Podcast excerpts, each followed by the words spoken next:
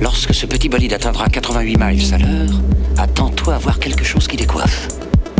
Rien de tout ça n'est réel. Qu'est-ce que le réel? Le réel n'est seulement qu'un signal électrique interprété par ton cerveau. Le pouvoir génétique est la force la plus terrible que la planète ait connue, mais vous la maniez comme un enfant qui a trouvé le flingue de son père. Voyons si une capacité de pousser de 10% permet le décollage. Et 3, 2, 1. Bienvenue dans ce nouvel épisode de Science, Art et Curiosité, le podcast du Mumons. Alors aujourd'hui, j'ai la chance d'être accueilli par Arnaud Delacroix. Bonjour Arnaud. Bonjour Maxime. Tu vas bien? Mais écoute, ça va, je te remercie. Alors avant de te permettre de te présenter, je tiens tout d'abord à te remercier de m'accueillir chez toi. D'habitude, c'est moi qui accueille les intervenants pour une discussion, souvent dans un bar. Aujourd'hui, c'est complètement différent. C'est moi qui suis venu dans ton lieu, dans ton espace, pour discuter d'un sujet extrêmement intéressant, puisque, on le sait, en tout cas, cher auditeur, j'espère que tu le sais, le Mumons a lancé une exposition sur la franc-maçonnerie. Dans le cadre de cette exposition, on a discuté plusieurs fois avec toi. Et donc aujourd'hui, ensemble, nous allons parler franc-maçonnerie. Et pour cela, nous allons nous appuyer sur la bande dessinée euh, sur laquelle tu as travaillé, et donc qui s'appelle La franc-maçonnerie dévoilée. Alors, je vais arrêter de parler quelques minutes et je vais te laisser te présenter pour que nos auditeurs sachent qui tu es et ce que tu fais exactement. Ok. Alors, euh, j'ai fait des études en philosophie, et, euh, mais je me suis passionné peu à peu euh, pour l'histoire. Voilà. J'ai plusieurs domaines, je dirais, de recherche dans- en matière historique. Essentiellement la civilisation médiévale, qui peut avoir des liens avec la maçonnerie d'ailleurs. Et puis d'un autre côté, euh, la Seconde Guerre mondiale et le nazisme. Voilà. Et, et là aussi, il y a- il y, a des liens. Et on va voir justement que tu vas pouvoir connecter euh, Voilà. aussi les deux, on en parlera dans le podcast. Alors, fait. je me permets de lire euh, Oui. le, le texte descriptif de la bande dessinée. Sulfureuse, mystérieuse, mystique, obscure, la franc-maçonnerie continue aujourd'hui encore d'alimenter tous les fantasmes. Réseau d'influence, société secrète ou discrète, lien avec les Illuminati, origine templière, nombreuses sont les rumeurs qui courent à son sujet. Mais de quoi s'agit-il exactement? Qu'est-ce qui peut être assez important pour réunir des personnalités aussi différentes que Benjamin Franklin, Mirabeau, Mozart, Rudyard Kipling, Maria de Reine ou encore Hugo Pratt. L'historien Arnaud Delacroix et l'auteur de bande dessinée Philippe Bercovici nous font pénétrer dans les coulisses de l'ordre maçonnique à l'échelle internationale. Et donc cela, vous allez le faire à travers toute une série de personnages au cours de l'histoire qui ont été francs-maçons et qui ont marqué l'histoire de la franc-maçonnerie, mais qui ont aussi globalement en fait marqué l'histoire de la société et l'histoire du monde. Tous les personnages que l'on voit ici sont des personnages célèbres. Voilà, on en a choisi 18. Alors, ils sont pas tous francs-maçons. Il y en a même qui sont de grands adversaires de la franc-maçonnerie. On dit souvent que l'antimaçonnisme est sans doute aussi ancien que la franc-maçonnerie. Et il y a quelques cas d'antimaçons dans, dans ce livre. Euh, voilà, on a choisi 18 à présenter de manière chronologique. C'est c'est effectivement une traversée de l'histoire. Et souvent, l'histoire de l'ordre maçonnique reflète l'histoire de la société ambiante. Euh, c'est le cas à différentes périodes, notamment euh, lors de la Révolution française, par exemple. On en parlera un moment. On en reparlera un peu plus tard. ouais. Mais justement, nous aussi, avec ce podcast, on va traverser un petit peu l'histoire autour de grandes thématiques qu'on a découpées ensemble. Et donc, la première thématique que je voudrais aborder avec toi, c'est la naissance de la franc-maçonnerie. Donc, le, le premier personnage dont tu parles dans cette bande dessinée, c'est Villard de Honnecourt. Et on est à l'époque médiévale. Et moi, ce que je retiens de, de- de- son descriptif, hein, de son aventure en, en- en bande dessinée, c'est que la franc-maçonnerie, d'une certaine façon, existe déjà pas telle qu'on la connaît aujourd'hui, mais elle existe déjà. Et surtout, on essaie de construire tout un corpus de mythes autour de cette franc-maçonnerie et autour du métier de maçon. Est-ce que tu peux un peu plus nous en parler? Voilà, alors s'il y a bien une question irrésolue et extrêmement mystérieuse en rapport avec la franc-maçonnerie, c'est la question des origines, qu'on appelle aussi le, mystère des origines. Et beaucoup de, maçons ont tenté de répondre à cette question. Ça fait partie d'ailleurs de l'histoire de la franc-maçonnerie, cette tentative de réponse. Et j'ai choisi, c'est un pari un peu risqué, de mettre en scène un, un architecte du XIIIe siècle, un maître d'œuvre, comme on les appelait au, au Moyen Âge, du XIIIe siècle, Villard de Honnecourt. Pourquoi lui? Parce qu'il a laissé un carnet passionnant qui met en scène différents chantiers euh, de construction d'églises, de cathédrales à travers toute l'Europe, y compris même en, Europe de l'Est. Et il est probable qu'il ait participé lui-même à ces chantiers. Et dans ses carnets, dans ses dessins qu'il a laissés, eh bien, on voit apparaître toute une série de formes géométriques. C'est quelqu'un qui géométrise la nature et aussi même l'être humain. Donc, d'après lui, la façon dont se présente l'être humain, ou le monde animal, ou le monde végétal, tout ça emprunte à des formes géométriques. C'est très très curieux. Euh, c'est proche de la, la mentalité médiévale, de la symbolique médiévale. Et donc, je trouvais qu'on était déjà là, assez proche de l'esprit euh, de la maçonnerie plus tard. Mais la maçonnerie médiévale, c'est pas la maçonnerie au sens moderne.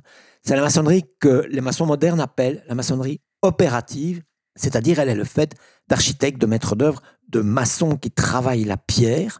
C'est lié à un corps de métier pratiquement. C'est un corps de métier, c'est une, même une corporation.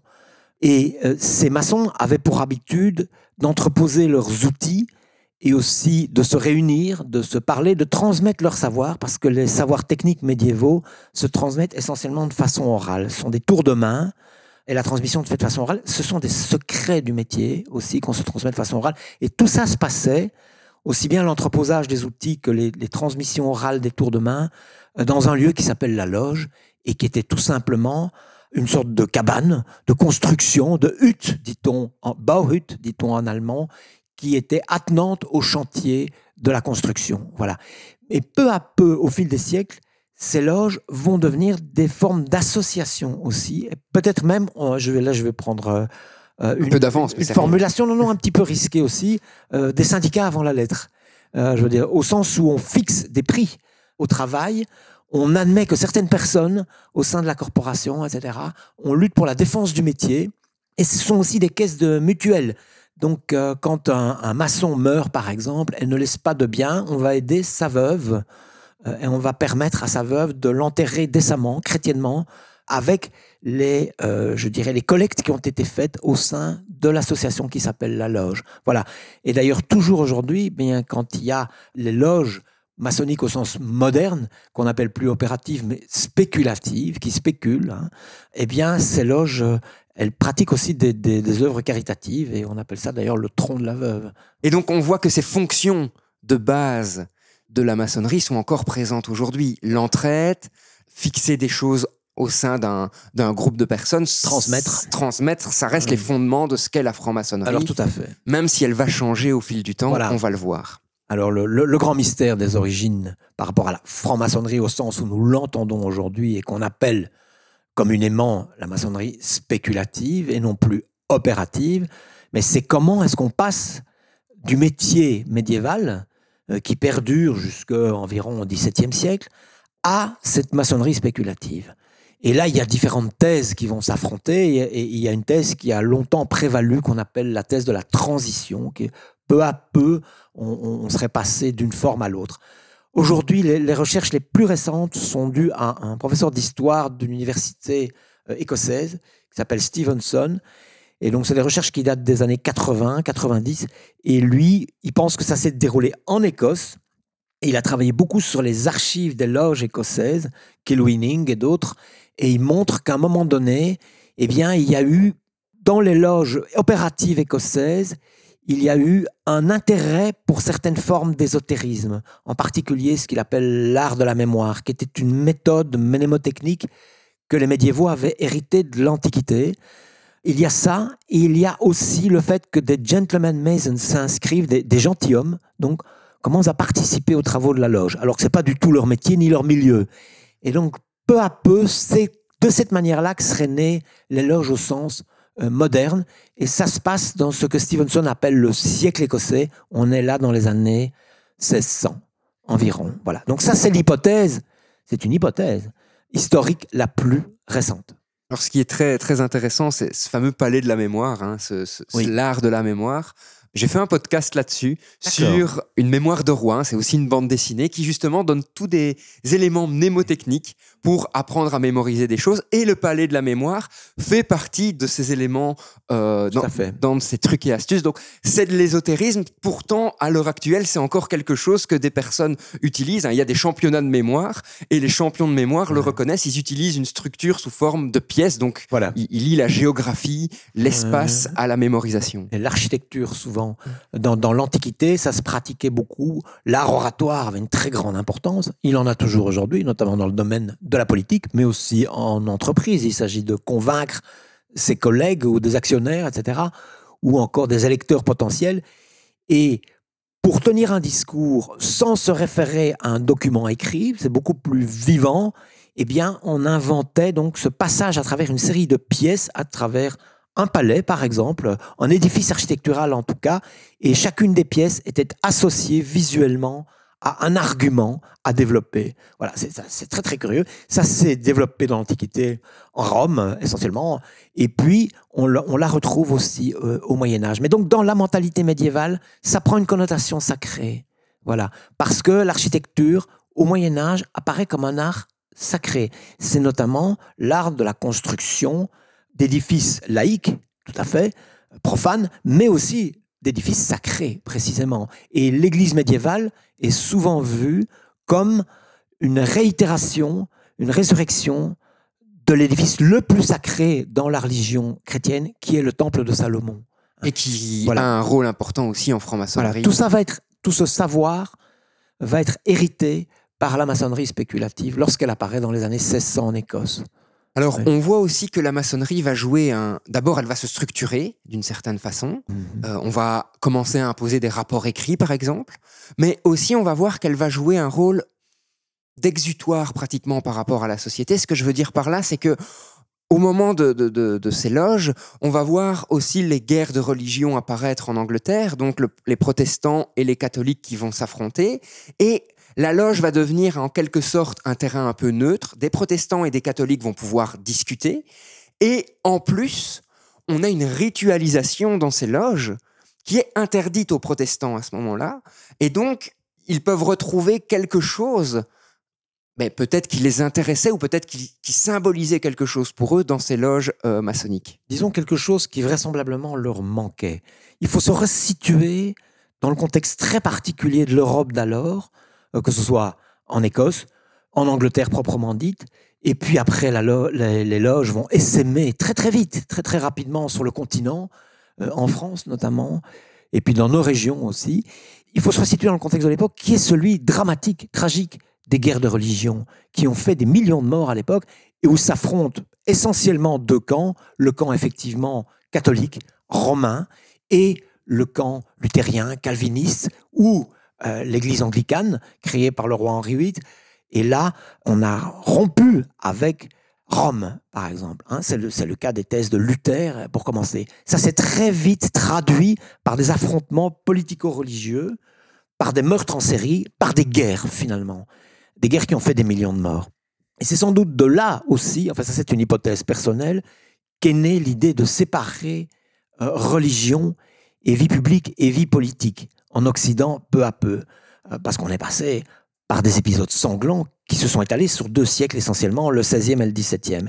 Et donc c'est sans doute un des facteurs qui explique le succès des loges en Écosse d'abord, puis très vite dans l'Angleterre voisine, puis très vite sur le, sur le continent, et puis bientôt dans le Nouveau Monde, en Amérique, c'est le fait effectivement que des gens qui viennent de confessions complètement opposées, qui étaient à couteau tiré, mais au sens littéral du terme, qui s'entretuaient, peuvent là se parler, se réunir et échanger. C'est donc un lieu d'échange. Je pense que ça, c'est peut-être la vocation première de la maçonnerie. Et dans un monde comme le nôtre, aujourd'hui, au XXIe siècle, où à nouveau, il y a des oppositions politiques, parfois religieuses aussi, confessionnelles, très très dures, très radicales souvent, ça a peut-être du sens de nouveau de pouvoir trouver des lieux comme ça, des lieux neutres, des lieux où on puisse se rencontrer alors qu'on vient de camps opposés. C'est vraiment très très intéressant. Vous savez par exemple qu'aux États-Unis aujourd'hui, il y a une telle opposition entre les tenants du Parti républicain et du Parti démocrate que souvent les gens ne se parlent plus, euh, y compris même au sein de certaines familles. Voilà, là, on rétablit une forme de dialogue alors qu'elle paraît impossible. Donc je pense que c'est un, une des explications du succès de la maçonnerie spéculative. Et l'autre explication, sans doute, dans les pays anglo-saxons du moins, euh, vu que là, c'est la religion protestante qui peu à peu va dominer, hein, et souvent en Angleterre sous la forme de la religion anglicane, c'est une religion qui a laissé tomber toute une série d'aspects ritualistes propres au catholicisme. Et donc, il y a peut-être un manque éprouvé par les, tenants euh, du protestantisme. Et en loge, ils vont retrouver tous ces, ces rituels. Voilà. Parce qu'il y a un rituel qui joue un rôle très très important, une symbolique très riche euh, à l'intérieur de la maçonnerie. Et donc là, on voit aussi apparaître deux choses qui sont encore les fondements actuels de la franc-maçonnerie, c'est-à-dire ce lieu neutre où on doit pouvoir parler, et ce, quelles que soient nos idées politiques, nos idées religieuses, et un lieu où va se dérouler des actes symboliques qui signifient quelque chose, mais cette signification n'est accessible qu'aux personnes qui participent. Oui, qu'on appelle les initiés. Voilà. Parce qu'ils à nous profanes. Parce que la, la, la, la maçonnerie est une société de type initiatique. Voilà. On passe par des initiations euh, différentes au fil du temps et donc par l'acquisition d'un certain nombre de connaissances.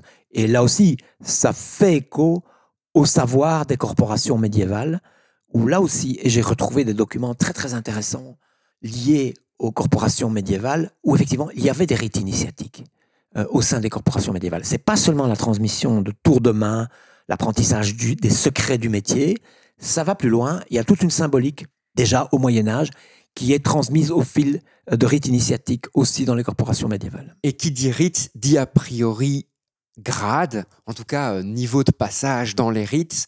Donc les grades dans la franc-maçonnerie, brièvement, on a l'apprenti, le compagnon et le maître. Et après, toute une série de grades vont s'ajouter. On en parlera, on en parlera peut-être. Plus tard, oui. Les, les, les, trois grades fondamentaux sont hérités directement du métier médiéval.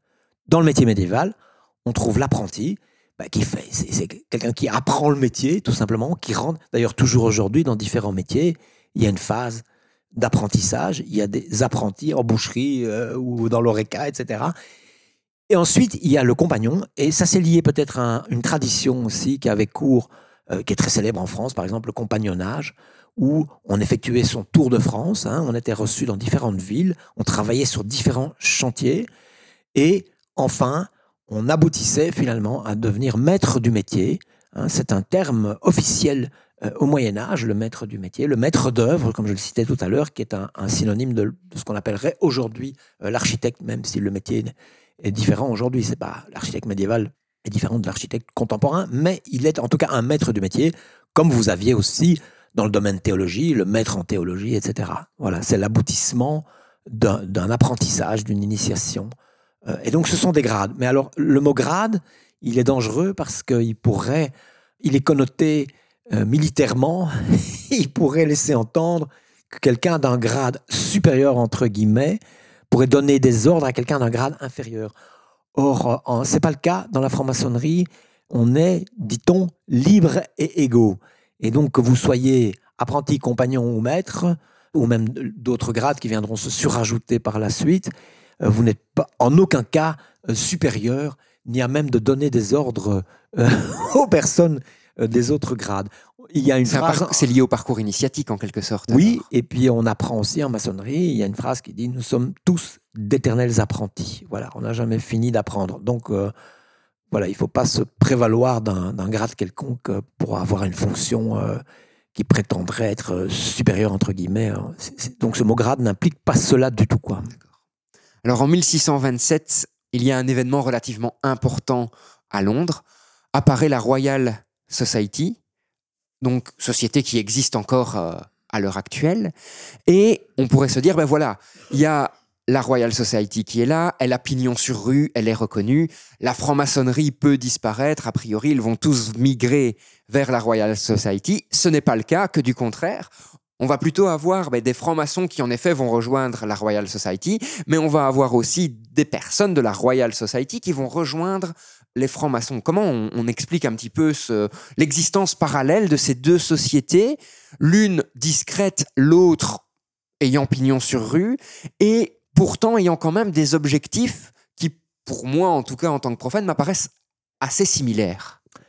Alors, la Royal Society, elle est la cheville ouvrière, un membre fondateur essentiel de cette société scientifique qui réunit donc des scientifiques qui vont échanger là aussi, échanger leurs découvertes, leurs inventions, et qui vont venir d'horizons très différents. Et aujourd'hui, effectivement, tu fais bien de le dire, la Royal Society existe toujours et c'est une société internationale où des scientifiques de différentes disciplines, venus de nations complètement différentes, euh, procèdent à, des échanges, à des communications.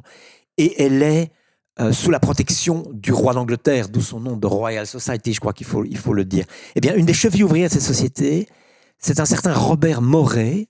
Et Robert Moret, M-O-R-A-Y, c'est très intéressant parce que c'est le premier franc-maçon au sens moderne répertorié par l'histoire. C'est le premier qui ait laissé une trace historique. Ça ne veut pas dire que c'est le premier dans l'absolu, mais lui en tout cas, il y a une trace historique. On sait qu'il a été initié maçon, d'ailleurs dans une loge écossaise. Et Robert Moret est arrivé à convaincre le roi d'Angleterre à l'époque de financer, de protéger cette Royal Society. Très vite va faire partie de la Royal Society et va même la diriger à un moment donné ben, un savant célébrissime, Newton. Alors Newton n'était pas franc-maçon, mais par contre, son assistant, son secrétaire, qui au départ est un théologien, mais qui se passionne pour les sciences, euh, Desaguliers, lui, un franc-maçon. Donc effectivement, on retrouve des personnages qui sont dans la franc-maçonnerie d'un côté, qui sont aussi dans la Royal Society, et il y a des transferts, dirait-on aujourd'hui, de l'une à l'autre. Je pense que leur vocation est différente, même si le mécanisme fondateur, c'est-à-dire permettre à des gens venus d'horizons différents, et parfois opposés, et parfois contradictoires, de se rencontrer et d'échanger, est identique. Mais dans la, Royal Society a vocation scientifique, hein, au sens moderne du terme, et la maçonnerie, ce n'est pas le cas. Est-ce qu'on ne peut pas y voir un raté de la Royal Society dans le sens où la franc-maçonnerie, où elle est opérative, finit par accueillir des gens et devient spéculative. Donc elle accueille des gens qui n'ont rien à voir avec le corps de métier et ces gens peuvent discuter entre eux. Est-ce que la Royal Society n'aurait pas gagné à développer la même logique et se dire, certes, on a une base, un noyau, une histoire scientifique, mais on accueille des externes pour discuter aussi avec nous Alors c'est une question tout à fait passionnante. Je pense pas qu'on va la résoudre là. Euh, c'est peut-être pas le but, mais elle est intéressante, j'ai Mais elle est intéressante parce que je pense que la création de la Royal Society, en 1627, c'était un moment précisément où les sciences, la science et les sciences tentent de rompre épistémologiquement avec tout le savoir d'ordre symbolique ou ésotérique, avec l'hermétisme, etc.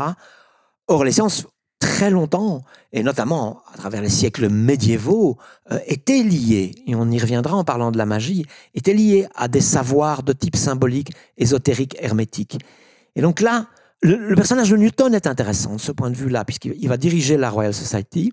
C'est quelqu'un qui est considéré comme un des grands scientifiques au sens moderne du terme, c'est-à-dire qui a rompu avec la magie, mais en même temps, on va découvrir des années après la mort de Newton que secrètement, confidentiellement, il a consacré énormément de recherches à l'alchimie. La fameuse malle de Newton. Voilà. Oui, on va redécouvrir des documents là euh, et il y a des scientifiques que ça va gêner extrêmement en disant c'est pas possible que quelqu'un comme Newton, un grand scientifique au sens moderne, euh, se soit passionné pour l'alchimie. Eh bien si, il le faisait. Donc vous voyez que la science n'était pas encore complètement euh, coupée. Il y, a, il y a un très bel essai de Bruno Latour, sociologue, à ce sujet qui s'appelle Pourquoi nous n'avons jamais été modernes et qui montre que des gens comme Boyle ou Newton ou d'autres avaient encore des tentations euh, du côté de la symbolique ou de l'ésotérisme. Edison a voilà. réalisé un, voulait communiquer avec les morts à travers l'électricité. Par exemple, oui, c'est un très très bon exemple qui est souvent ignoré, mais c'est tout à fait vrai. Edison a écrit euh, à ce sujet. Il pensait que le téléphone allait permettre euh, une communication avec les morts bien plus euh, pertinente et efficace que celle qui se pratiquait à son époque, qui était le, spiritisme. Voilà, donc c'est intéressant de voir que les ruptures ne sont pas toujours évidentes, mais en tout cas, la rupture était recherchée, affichée euh, de la science moderne par rapport à la science traditionnelle, médiévale, prémoderne. Et donc je pense que c'est la raison pour laquelle, sans doute, il n'y a pas eu confluence, il n'y a pas eu confusion entre la démarche maçonnique d'un côté et la démarche de la Royal Society de l'autre Alors, même année, on a Francis Bacon qui publie une nouvelle qui s'appelle Atlantide et il y met en scène un ordre appelé la Maison de Salomon, qui fait référence clairement à des mythes euh, de la franc-maçonnerie. Ses membres visitent incognito le monde pour s'informer des progrès scientifiques. Donc ça fait référence à la, Royal Society. Et ils rassemblent tout leur savoir sur une île et se mettent d'accord pour garder leur association secrète. Entre eux, ils s'appellent frères. Ça fait clairement référence à la franc-maçonnerie. Donc on voit qu'il y a cette partie commune entre les deux. D'ailleurs, il me semble que l'on indique dans l'ouvrage que cette nouvelle Atlantide aurait inspiré Moret dans la création de la Royal Society. Voilà. Donc c'est un texte que Bacon n'a pas publié de son vivant. Euh, il faut rappeler que Bacon est aussi l'auteur de textes très importants publiés, eux, de son vivant sur le nouveau savoir, précisément la démarche scientifique qui se veut expérimentale et non plus seulement euh, théorique ou dogmatique, hein, plus basée sur le savoir des anciens ou la tradition, mais qui procède de l'expérience. Donc Bacon, c'est quelqu'un qui effectue la coupure épistémologique entre la science moderne et la science traditionnelle prémoderne. Et en même temps, on trouve dans ses papiers, et c'est son secrétaire qui le publie euh, l'année même de sa mort ou l'année qui a suivi euh, son décès, euh, ce texte, La Nouvelle Atlantide, voilà, où il rêve d'une société comme ça, de frères qui parcourent le monde de manière incognito, ils sont cachés, ils, ils ne se révèlent pas aux profanes, et ils recueillent partout dans le monde, ils collectent les inventions nouvelles, les découvertes. On est à une période de grande découverte. Et ils les réunissent ensuite sur cette île, la Nouvelle Atlantide, euh, dans le temple de Salomon, effectivement.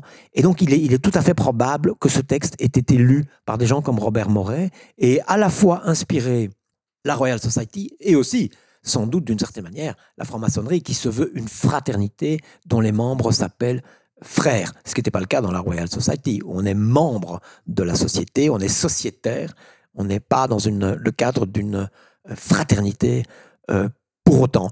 Alors, c'est intéressant ce texte de Bacon. Encore un deuxième titre, c'est que Bacon lui-même a sans doute été inspiré par un autre euh, mythe très important à l'époque, dans, dans l'Europe de l'époque, c'est le mythe de la Rose-Croix. Voilà. La Rose-Croix était apparue en Allemagne et on pense aujourd'hui qu'il s'agissait d'une mystification littéraire.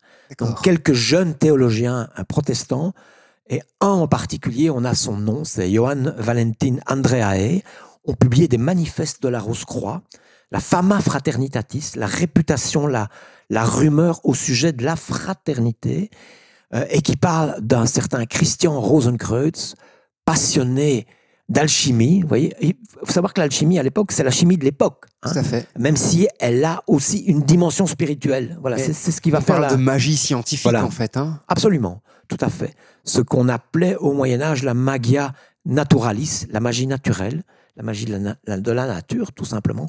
Mais il y avait une connotation, une dimension spirituelle à cela, ce qui va disparaître avec la science euh, moderne, ce qui va disparaître dans le cadre de la chimie, lorsqu'elle va rompre avec l'alchimie, même si des gens vont continuer à pratiquer euh, l'alchimie. Et donc, ce manifeste de la Rose-Croix, il est important parce que il rêve d'une société réconciliée de nouveau dans ce contexte fratricide des guerres de religion, où les chrétiens s'entretuent entre protestants et catholiques, pour faire bref, pendant deux siècles, je l'ai dit. Et donc, cette fama fraternitatis rêve d'une fraternité, d'une réconciliation, et ces manifestes de la Rose-Croix vont avoir une très grande influence euh, auprès de l'intelligentsia de l'époque. Ils vont avoir une influence en France. Euh, quelqu'un comme Descartes, qui a séjourné en Allemagne, en a entendu parler. Il a cherché à rencontrer les frères de la Rose-Croix. Ça ne lui a pas été possible, et pour cause, puisqu'il s'agissait d'une mystification. Hein. Mais beaucoup de gens vont croire, et certaines personnes croient encore aujourd'hui, que la Rose-Croix était une véritable euh, société secrète. Mais il y a les affiches donc qui sont apparues à Paris euh, quelque temps après, qui annonçait que les frères de la Rose-Croix allaient apparaître à Paris. Et ça a influencé aussi l'Angleterre. Voilà. Et Bacon, sans doute, est influencé par la Rose-Croix quand il crée son texte, quand il imagine, n'est-ce pas, cette fraternité de la Nouvelle Atlantide.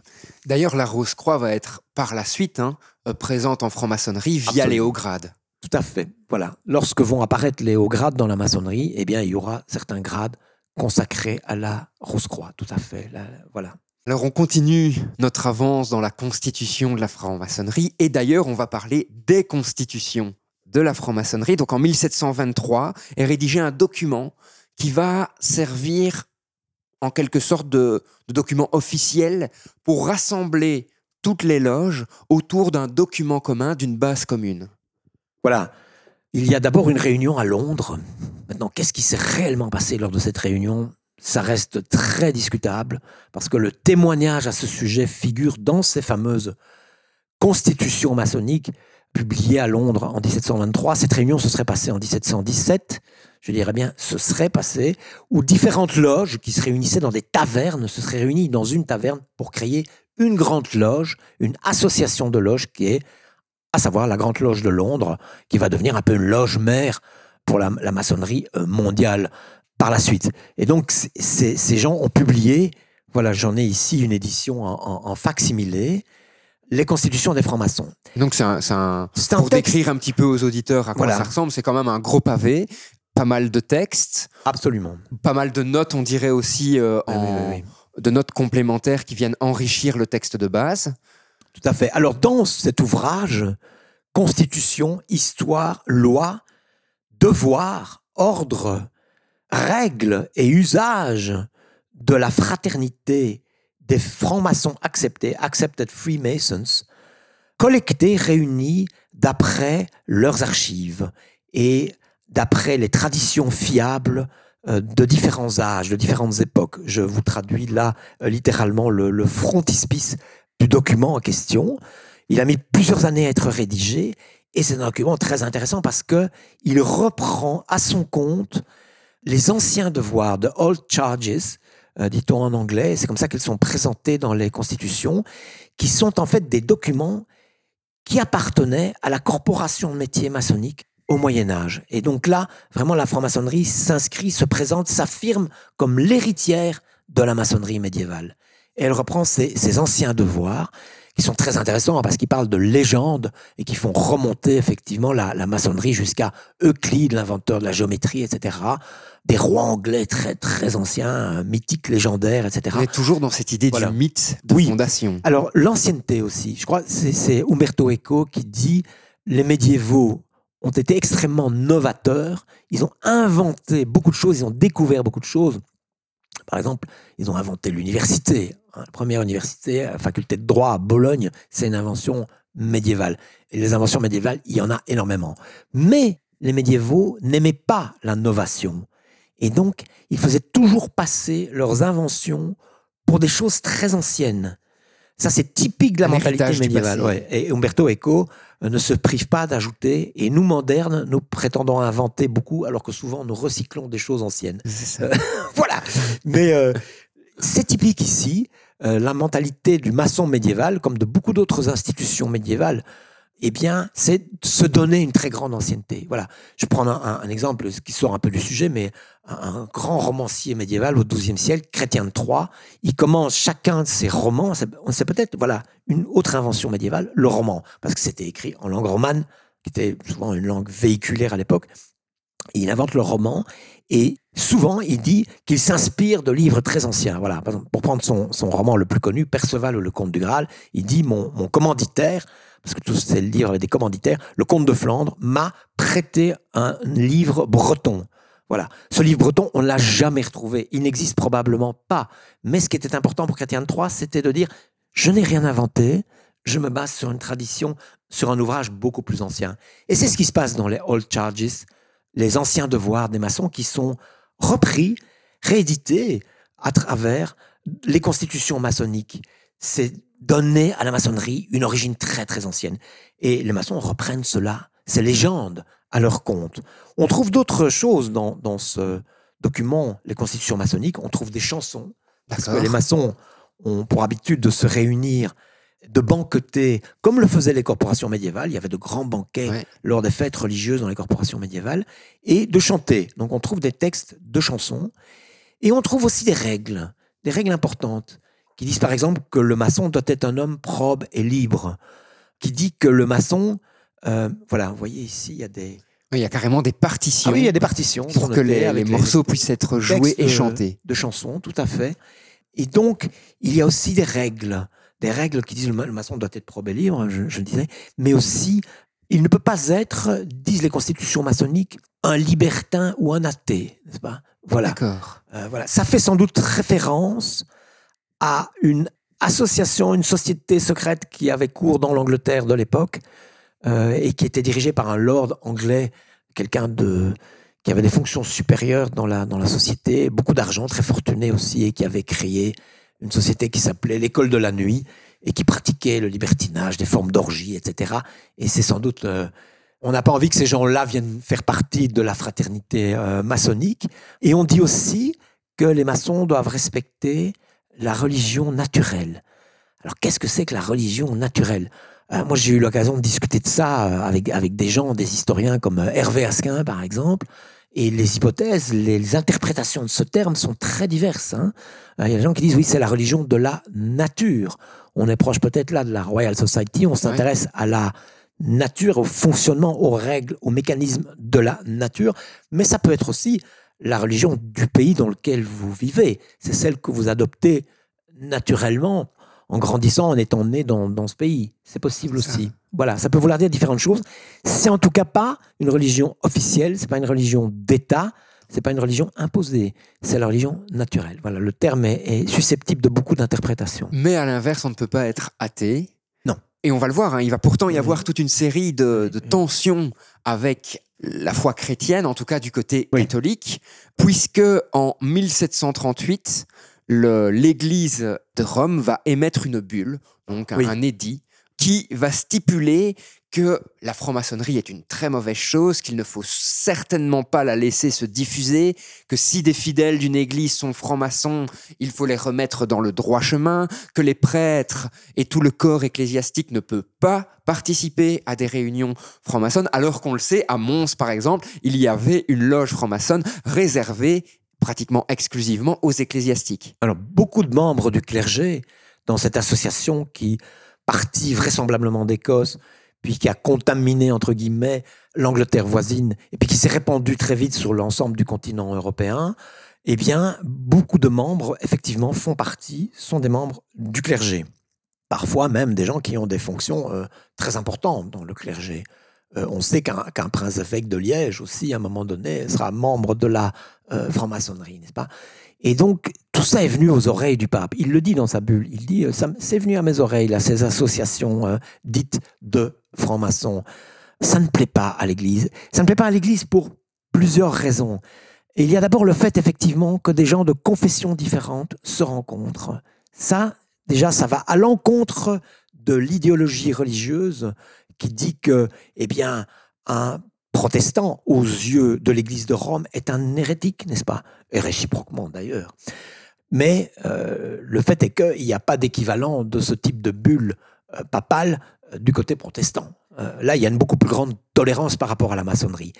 Il faut savoir aussi, attention, que cette bulle papale ne sera pas suivie d'effet, à part peut-être en Italie, pas, où le pape a une véritable autorité au sens temporel, mais pour le reste, euh, en France, certainement pas en Angleterre, bien entendu, ni en Allemagne, Non. largement protestante, ni aux Pays-Bas, mais en France et dans d'autres pays euh, catholiques, il faudra beaucoup de temps pour que cela soit euh, suivi des faits. Il faudra une affaire comme celle des Illuminati plus tard, etc., pour que cela soit suivi des faits. Et enfin, on peut venir, on peut faire un saut jusqu'à aujourd'hui. C'est toujours le cas. Les catholiques qui sont membres de la maçonnerie, et il y en a, eh bien, sont en théorie, en théorie, je le dis bien, Excommuniés. excommuniés, c'est-à-dire ils ne peuvent pas accéder à la Sainte Communion. Voilà. Alors l'excommunication au Moyen Âge, c'était une mesure gravissime. Ça voulait dire que vous, vous, vous étiez vraiment retranché de, la, de votre communauté, de la communauté des croyants. Ça équivaudrait un petit peu aujourd'hui à ce qu'on appellerait une mort sociale. Oui. Bon, dans les temps modernes, au XVIIIe siècle, etc., ça, ça- ça a beaucoup moins d'importance. Et de toute façon, c'est une société discrète, une société dont on n'est pas censé savoir que vous en faites partie. Et donc, euh, voilà, vous pouvez très bien aller à, la messe et en même temps euh, participer à des réunions maçonniques qu'on appelle des tenues, puisque ça se fait de manière discrète. Alors ça, c'est peut-être aussi le deuxième élément qui déplaît à l'Église de Rome, c'est le fait non seulement que vous rencontrez, que vous échangez, que vous pratiquez une forme de fraternité avec des gens qui appartiennent à d'autres confessions que la vôtre et qui sont traité d'hérétique. Mais la deuxième raison, euh, c'est sans doute le fait que vous faites le serment, quand vous entrez en maçonnerie, de garder le secret au sujet de ce qui se dit en loge et au sujet de l'appartenance. On ne dévoile pas euh, ses frères. On peut se dévoiler soi-même publiquement, on peut dire je suis franc-maçon, mais on ne peut pas le dire de quelqu'un d'autre parce qu'il n'a pas nécessairement souhaité qu'on dévoile son appartenance à la maçonnerie. Et ça, ça déplaît à l'Église aussi, parce qu'à l'Église, pas oublier, l'Église pratique le secret de la confession. Vous vous confessez, vous dites tout à votre confesseur. C'est un rite euh, catholique qui vient d'une époque euh, médiévale et qui a été créé au sein de l'Église à l'époque, tout simplement, de la plus grande des hérésies qui a mis en, cause l'Église, qui est l'hérésie cathare. Lors de la croisade contre les albigeois, donc contre les cathares euh, du sud de la France, c'est à ce moment-là qu'est née l'Inquisition, qui veut dire l'enquête, tout simplement, et le rite de la confession, qui avait lieu à l'époque une fois par an, puis qui s'est multiplié une fois par semaine, etc. Mais c'était pourquoi? C'était pour savoir si les gens faisaient partie, oui ou non, de la contre-église cathare. Ça vient de là, donc c'est lié directement à l'hérésie. Euh, si vous faites partie de la maçonnerie, mais que vous avez fait le serment de garder le secret à ce sujet, euh, ben vous, théoriquement, vous ne pouvez pas vous confier à ce sujet à votre confesseur. Donc vous ne dites pas tout à votre confesseur, c'est certainement un élément qui déplaît euh, fortement aussi à l'Église. Je crois que c'est les deux éléments principaux. Le troisième élément, qui a sans doute un rôle important aussi, c'est l'idée que la maçonnerie, si elle se réunit de façon discrète, si ce qui se dit en loge doit être regardé euh, secret, c'est peut-être qu'il y a des choses louches qui se passent là. Et notamment, ça pourrait avoir une influence politique cachée. Et donc, ça, c'est peut-être. Cette idée-là commence déjà aussi à ah apparaître à ce moment-là. Ah oui, elle, est là tout de suite. Oui, Est-ce qu'un autre élément qui, dérange au final l'Église, ce n'est pas euh, la reprise de certains mythes religieux bibliques? Je pense par exemple à Noé, dans le mythe franc-maçon, où on dit que par exemple, ben voilà, Noé a hérité de la connaissance divine, géométrie, construction, pour reconstruire le nouveau monde après le déluge.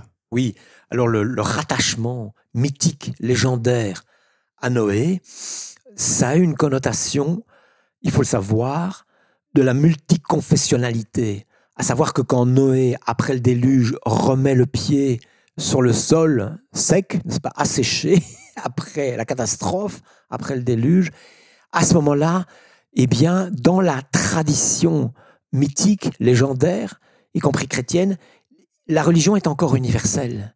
D'ailleurs, le mot catholique, catholicos en grec veut dire universel. C'est une religion qui se veut universelle.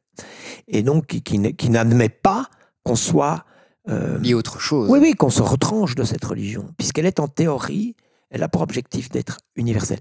Et à l'époque de Noé, la religion est universelle. Il n'y a pas encore de scission entre les différentes religions.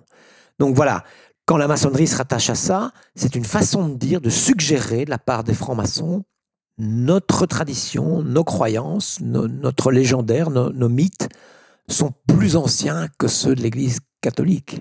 En fait, hein. et ça évidemment, ça, ne plaît pas. Il y a une mise en concurrence en quelque sorte, ou c'est voulu, c'est pas voulu? Alors jamais la, franc-maçonnerie s'est présentée comme une religion. Hein. Il faut bien le savoir. Ça, permet effectivement de le dire. Elle n'a jamais prétendu à cela. Elle n'a jamais prétendu être une rivale de l'Église catholique.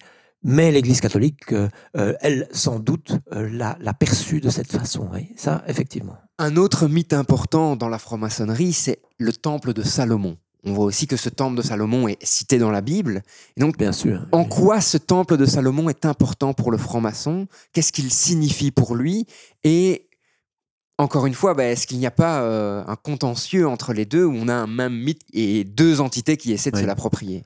Alors dans, la tradition religieuse juive, c'est le temple du roi Salomon à Jérusalem, c'est le temple de Jérusalem, et c'est dans ce temple que se trouve conservé et protégé l'arche d'alliance, hein, un objet euh, aux propriétés extraordinaires et un objet qui symbolise, qui signifie l'alliance entre le peuple juif et Dieu, Yahvé, n'est-ce pas, l'arche d'alliance.